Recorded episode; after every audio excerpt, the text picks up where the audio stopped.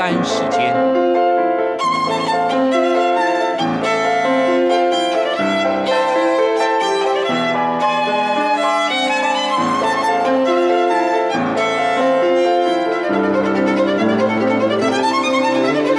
由天安门学生运动领袖王丹主讲。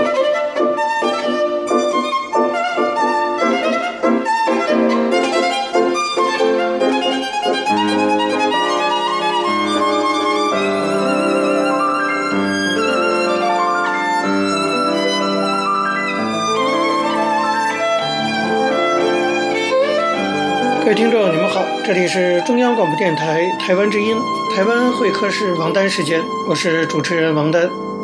首先呢，我们进行这是第一个单元，大陆时事评论。那么大家也知道，现在进入到二零一八年的年底了。那么这样的时间段呢，从来都是我们回顾过去的一年，然后展望未来一年的时间。那么在这样的展望中，我们首先要谈一谈的是中美关系，回顾。即将过去的二零一八年，我认为啊，对全世界都来说是最为影响深远的一个事件，应当就是中美两个大国之间的关系发生了急剧的变化。嗯，大家知道，原来中美日之间曾经还试图啊要成为战略性合作伙伴，但是一场中美贸易战，使得这样一个曾经是希望成为伙伴的两个世界的大国，或者说强国。现在几乎可以说啊，已经进入了第二次的冷战的阶段。当然，常规的战争还是不可能啊，但是在科技竞争，在各种的外交场合的竞争已经非常激烈了。那么，为什么会这么激烈？当然，中国崛起会令美国担忧。可是，我觉得中国崛起的方式恐怕才是更令美国忌惮的事情。那么，中美之争的核心就是这个，它到底具体指的是哪些内容呢？回顾这一年来双方的较量的话，我们可以做一个大致的一个评估，就是中美之争它的核心到底是什么？我觉得其实也很简单。首先呢，就是说中国经济这些年来高速增长，但是它的增长的方式严重的违背了美国长期以来主导的国际经济秩序，威胁到了美国的全球经济引导者的地位，这是最为关键的一点。对于这一点呢，其实没有什么比今年了，二零一八年二月二十八号，美国贸易代表署公布的一份报告，其中说的更清楚的了。这份报告说啊，说中国奉行的国家主义政策，他已经把中国界定为国家主义了。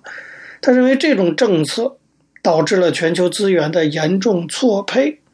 那么，而且中国没有遵守 WTO 倡导的世界经济准则。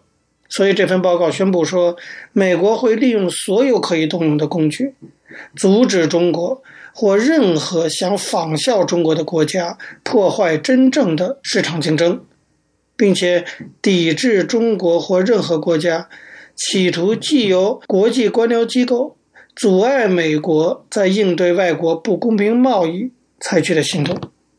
大家听听这段话，其实已经说得非常清楚，美国真正在意的是。前面的这些提到的国家主义政策，这几乎已经是一个国家发展模式的问题了。这才是美国真正在意的。大家知道，市场秩序过去是由美国来制定的，并且行之有年。那么现在中国呢，企图按照其所谓的中国模式来另起炉灶，美国当然是无法坐视的。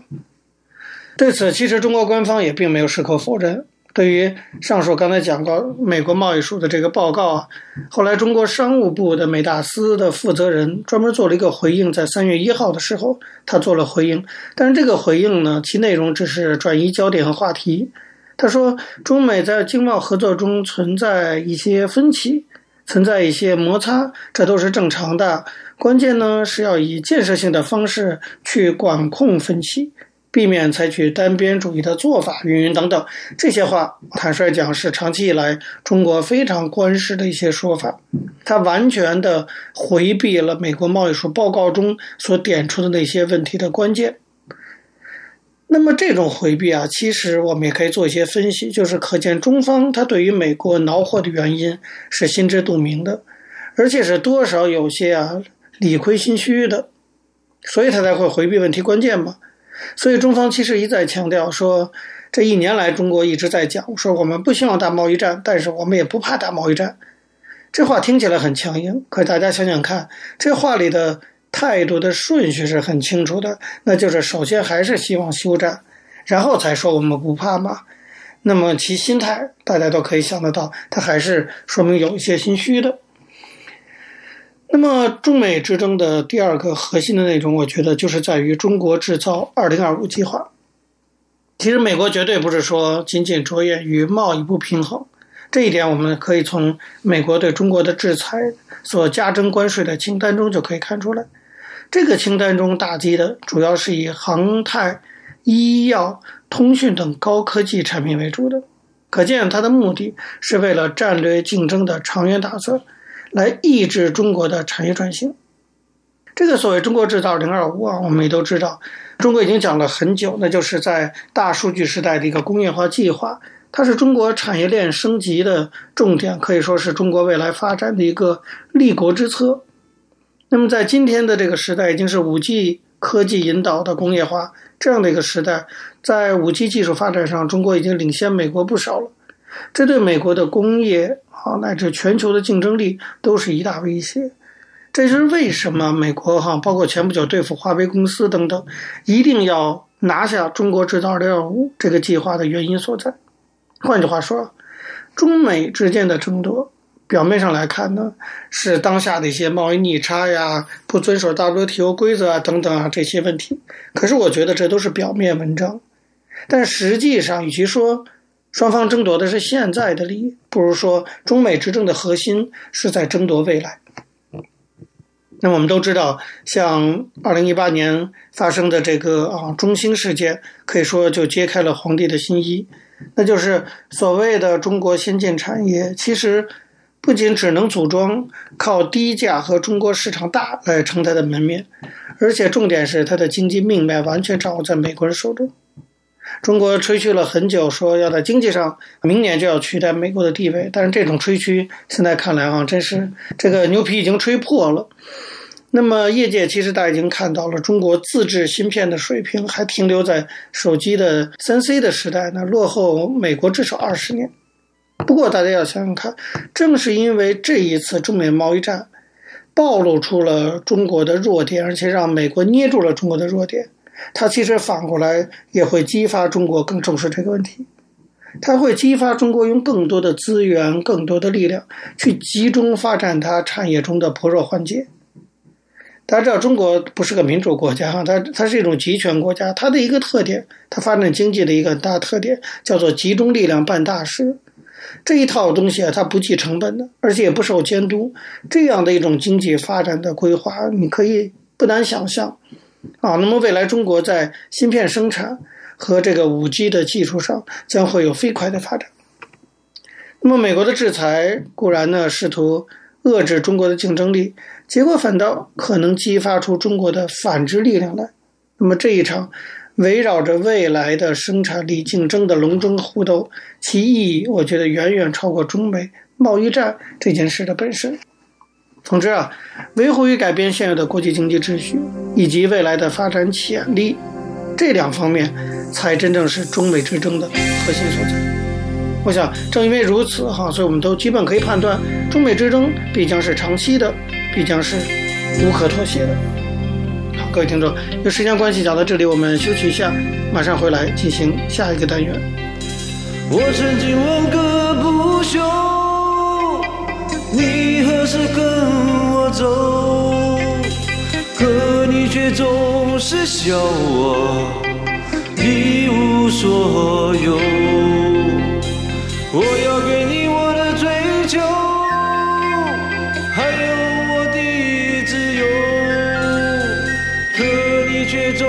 是笑我一无所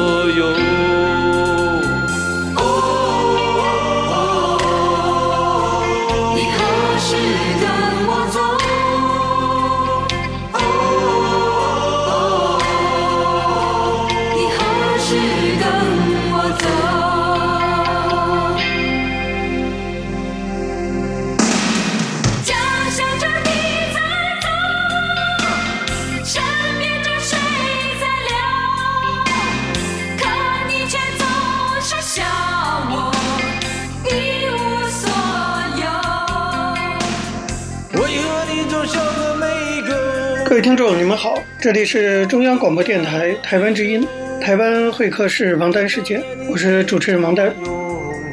我们接下来呢进行的是历史回顾专栏，在这个专栏中，我们要根据一些当事人的口述历史，回顾一下中国改革开放到现在四十年来走过的历程。那么，我们根据的是欧阳松等主编的《改革开放口述史》一书。这周开始呢，我们要介绍的是几个人联合的会议文章，就是陈开之、陈建华、魏新耀等他们写的文章，回忆邓小平一九九二年南方之行。陈开之在会议中说：“他说我是一九六四年八月五号奉调到广东省委工作，一九九二年陪小平同志视察南方以后，离开省委机关到广州市工作，在这二十九年的工作中。”除了做省委领导的秘书之外，又当了八年的秘书处长，八年副秘书长。一九八五年接任副秘书长后，分管中央领导到广东视察的接待和安全保卫工作。所以，一九九二年小平同志视察南方时，我是全程操办的。陈开之在回忆邓小平视察南方的情景时候，感慨地说：“看看今天我们党和国家的发展，就会更加深刻地理解。”邓小平同志视察南方的重大意义。他说：“我认为，我国的改革开放有今天这样的变化，与邓小平同志这次视察有直接联系。大家都读了《邓小平文选》第三卷最后那篇文章，他也说了，这是中篇之作，那么也是对全党做出的一个交代。”陈开之认为说，邓小平的这次视察南方是一个具有重大的历史意义的战略性的举措。当时的情景啊，现在陈开之还是记忆犹新。他记得，一九九二年的一月一号，他到南海市的一个镇去检查工作。上午十点，谢飞就是当时的广东省委书记，用他们直接能够听得懂的语言打电话给他说：“我们盼望已久的那位老人。”将要来了，他要我回机要室看电报，做出一个计划安排。陈开之听了以后非常兴奋，他对南海市市委书记、市长说：“我有急事，马上要走。”他们要陈开之吃了午饭再走。陈开之说：“不行。”他离开南海，回到机要室，看到了中央办公厅给广东省委发来的密码电报，内容很简单，只有两行字。小平同志要到南方休息，请广东省委做好安全接待工作。我看完这个电报，对身边的同志说：“小平同志这次来广东，可能不光是休息，可能会有大的举动。”陈开之回忆道：“他说，我们立刻明确了这样一个指导思想：小平同志已经八十八岁高龄了，很难说再有第三、第四次这样的举动了。记得改革开放以后，邓小平第一次视察南方是一九八四年，这是第二次。”他这次来呢，陈开之说：“我们不仅要把安全保卫工作和他的生活安排好，让他休息好，而且要利用这次机会，让小平同志把他的思想谈出来。另外呢，还要让他多看一看他自己耕耘的改革开放实验田的变化情况。所以，一月一号当天，陈开之他们就研究了邓小平要去的地方要做的准备工作。一月三号，由三个人组成的先遣组。从北京来到了广州，陈开枝就把他们的想法告诉了他们，说这次来不仅仅休息，一定要把他的思想留下来，要多看一些地方。他们的计划是专列直达深圳，在深圳住几天，然后坐船去珠海，在珠海再看几天，再坐船回深圳，然后从深圳离开广东去上海。陈开枝对先遣组的人说：“这个方案，一个是在海上奔波两次不大安全。”再一个是不能看到珠江三角洲的变化，所以他说最好在看了珠海以后，从中山和顺德回广州，沿途再看看荣盛冰冰箱厂，看看三角洲这些地方的变化。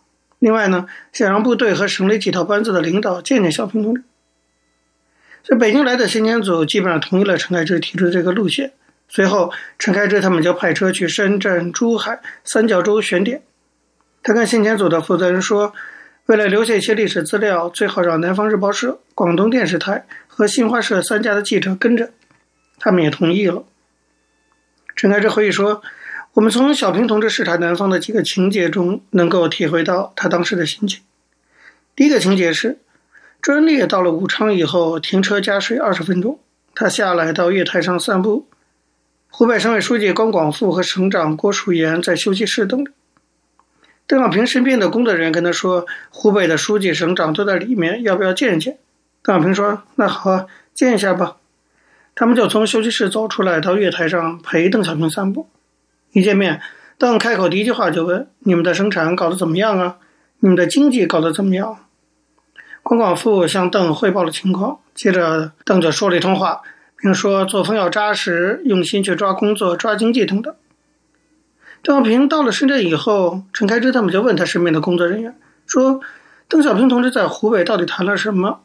他说：“谈话不多，整理后一共不到五百个字。”邓小平在武昌的谈话主要是谈作风问题的。转回北京之后，中央办公厅很快就发了个文件，做出了关于加强作风建设的六条规定及六个不准。第二个情节就是按照原来的计划。一月十九号上午九点，邓小平到达深圳以后，上午休息一下，下午参观。但是邓小平到了宾馆后，很快就走出来了，说他要出去。陈开之说：“都商量好了，下午再出去，先休息吧。”邓小平说：“你不知道啊，我坐不住。”他说：“他也听到了关于深圳的一些怪话，他一定要出去看看深圳到底是怎么个情况。”最后，陈开之他们只好陪着他去散步，给他汇报了一些情况。那么第三个情节就是邓小平下午出去看深圳市容，可以说把深圳看了一溜遍。沿途呢，他一直很高兴看到这里的变化，那里的变化。回到宾馆下车的时候，他说了一句让陈干之更加震惊的话。他说：“那些人净讲屁话。”他认为那些攻击改革开放的人都在胡说八道。总之啊，这三个小情节可以看出他当时的心情。本来呢，他对中国应当怎么走？一九八九年政治风波以后应该怎么走，已经说清楚了。他在接见首都戒严部队军以上干部时的讲话就已经讲得很清楚：改革开放没有错，一定要高举改革开放这个旗帜。但是在怎么走的问题上，当时呢确实有干扰。有人认为多一分外资企业就多一分资本主义，这是一种很典型的舆论观点。邓小平是在中国改革开放和社会主义现代化建设面临这样严峻考验的历史关头，视察南方，并且发表南方谈话的。本来他也可以在北京找人谈他的想法，但他并没有这样做。他来到改革开放的前沿阵地广东以后，也没有开干部会来谈。陈开之猜，他主要是考虑到他自己已经退休了，是个普通的共产党员。他视察南方期间，见到工人就跟工人谈。到哪个场合坐起来就谈。他曾说过：“他说我是中国人民的儿子，我深情地爱着我的祖国和人民。”在整个视察南方期间，从邓的言谈举止中，陈开之加深了对这两句话的理解。他说：“从中可以看出邓小平无产阶级革命家的胸怀和风格，非常忧国忧民，担心改革开放的方向会被扭转。”于是呢，陈开之就。才邓采取了这样一个办法，是要把自己的思想留下来。当然，最后我们都知道，邓的这些思想奠定了中共十四大的思想理论基础，最终为全党所接受。各位听众，因时间关系讲到这里，我们休息一下，马上回来进行下一个单元。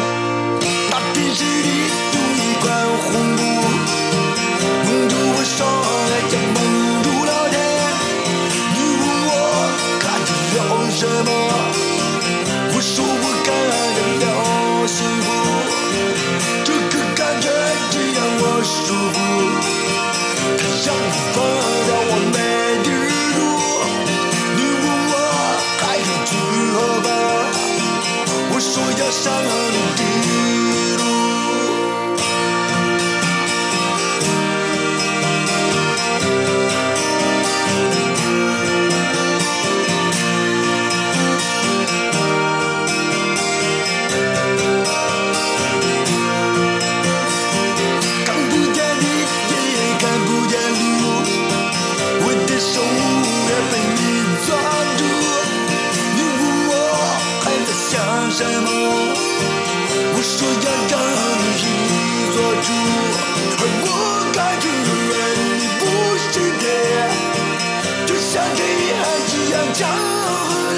各位听众，你们好，这里是中央广播电台台湾之音，台湾会客室王丹时间，我是主持人王丹。在今天的台湾经验专栏中呢，我们要继续介绍台湾公民社会发展中非常重要的一个部分，那就是社区大学的经验。希望这些经验呢，以后也可以成为中国大陆未来类似建设的借鉴。那么，关于社区大学呢，我们以前已经介绍过很多的细节。那么，作为一个综合性的回顾，我们从这周开始要介绍社区大学的创办人，曾经担任社区大学全国促进会常务理事，也是原国立政治大学社会系教授顾中华老师的一篇文章，题目叫做《从台湾发展看社区大学培养现代公民的方向》。在这篇文章里，顾老师提到，他说，在台湾不同的角落和越来越多的场合，我们可以听到人们谈论到“公民社会”这个名词。无论是由社区居民以略显生涩的语调说出“公民社会如何如何”，或者呢是学者专家运用这个专门术语侃侃而谈的分析具体时事，都说明了在我们的周遭的确发生了一些变化。让公民社会这种外来观念逐渐的本土化，开始能用来解释我们共同经历的经验现象。顾老师是个社会学方面的专家，所以他特别的向我们分析了社会这个概念。他说，社会呢本身是相当模糊的一个概念，包括社会学这门学科，虽然发展了一百多年，往往呢还是搞不定研究的对象。和范围到底该如何界定？加上现代社会变迁的非常快速，新的形容词纷纷的出炉，都可以加在社会前面来描绘各种新兴的趋势。比如说，M 型社会啊，多元社会啊，后现代社会啊，资讯社会啊，知识社会等等。所以，让对于社会的想象呢，就更加复杂和难以琢磨。另一方面，当我们常常提到某某某社会的时候，常常预设这是一个全称的概念，因此呢，所有在这个社会里的人，统统被概括进去，不管身份地位、男女老少、族群职业的差异，反正没有一个人能够脱离社会。所以，某某社会的特征可以适用到每个成员身上。以此类推，顾老师提出一个问题，说：我们是否可以认定？当人们以公民社会来指称台湾的时候，这就是否意味着台湾社会的每个人都是公民了吗？我觉得这是一个非常好的问题啊。那因为问题就来了，到底什么是公民的定义？顾老师指出，如果按照宪法的规定，凡是满二十岁以上的中华民国国民，除非受到褫夺公权的处分，否则一律都具备公民权。可以投票选举公职人员，但是光拥有投票的权利，是不是等于具备理想的公民的资质或者说素养呢？台湾举办过大大小小的选举，每次都有很多人自愿放弃投票，或者出卖自己的神圣一票。而选举结束以后呢，也不再过问选出来的各级行政首长、民意代表是不是能够履行政见，表现的是不是称职。认定这些政治人物为所欲为，那么这种心态和行为模式是否可以符合现代公民的标准呢？所以顾老师特别告诉我们说，因此呢，我们就不得不要去重新考察“公民社会”这个词的语义脉络，并且思考所谓的英文叫 “citizenship”，就是这种公民资质啊，它究竟具有什么样的意涵？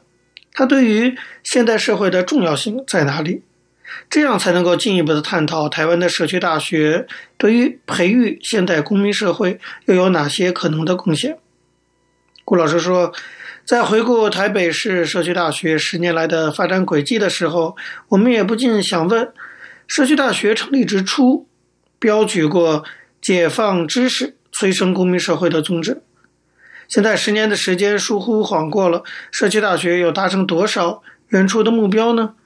这些问题可能在所有的关心这个问题的人心中呢，都已经有了答案。所以他希望经过一些讨论呢，未来能够有突破的努力，来引领社会社区大学再创新的成绩。那么接下来，谷中华老师在他的文章里详细的给我们分析了公民社会和公民自治这两个概念。他说，简单来讲啊，公民社会乃是翻译自英文的 civil society，形容呢一种社会的组织方式。在这个社会中，个人享有受到法律保障的经济和政治权利，能够自由地表达意见、选择职业、集会结社、信仰崇拜，并透过制度性的参与，比如说各级选举就是一种制度性的参与，来产生政治影响力。所以呢，广义而言，公民指的是每个人都拥有普遍平等的基本人权，如联合国的世界人权宣言。公民与政治权利国际公约等文件所揭示的原则。那么，由公民们自由进行的社会活动，尤其是各种目的性的结社、社会运动，或者说社会自治，往往呢会形成一个自主的空间。这个自主的空间呢，可以跟 state，也就是国家分开来，不完全受到国家权力的宰制。这就是公民社会。那么，公民社会跟国家的关系呢，因此就成为长期以来就成为学者们观察的一个主题。顾老师告诉我们说，公民社会与国家之间的组合模式存在着多种历史样态。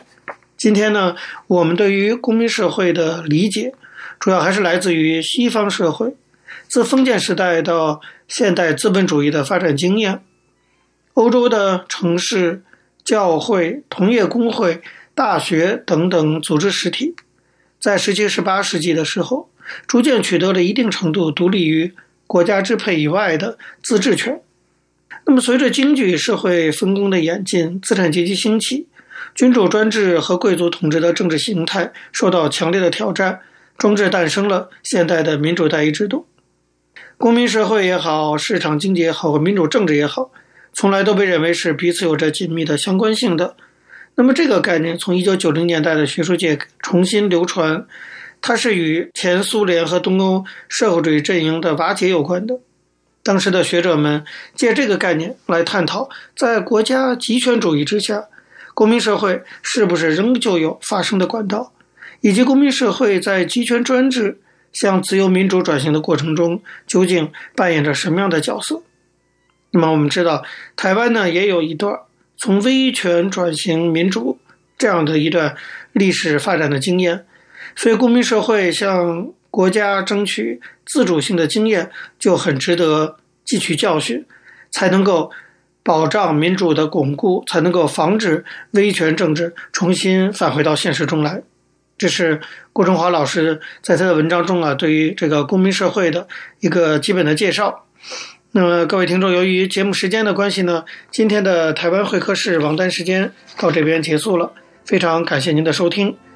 如果各位听众对我们的节目有任何的指教，可以写信到台湾台北市北安路五十五号王丹收，或者发电子邮件信箱到八九六四艾特 @rti dot org dot tw 给我。我是王丹，下次同一时间再见。没有烟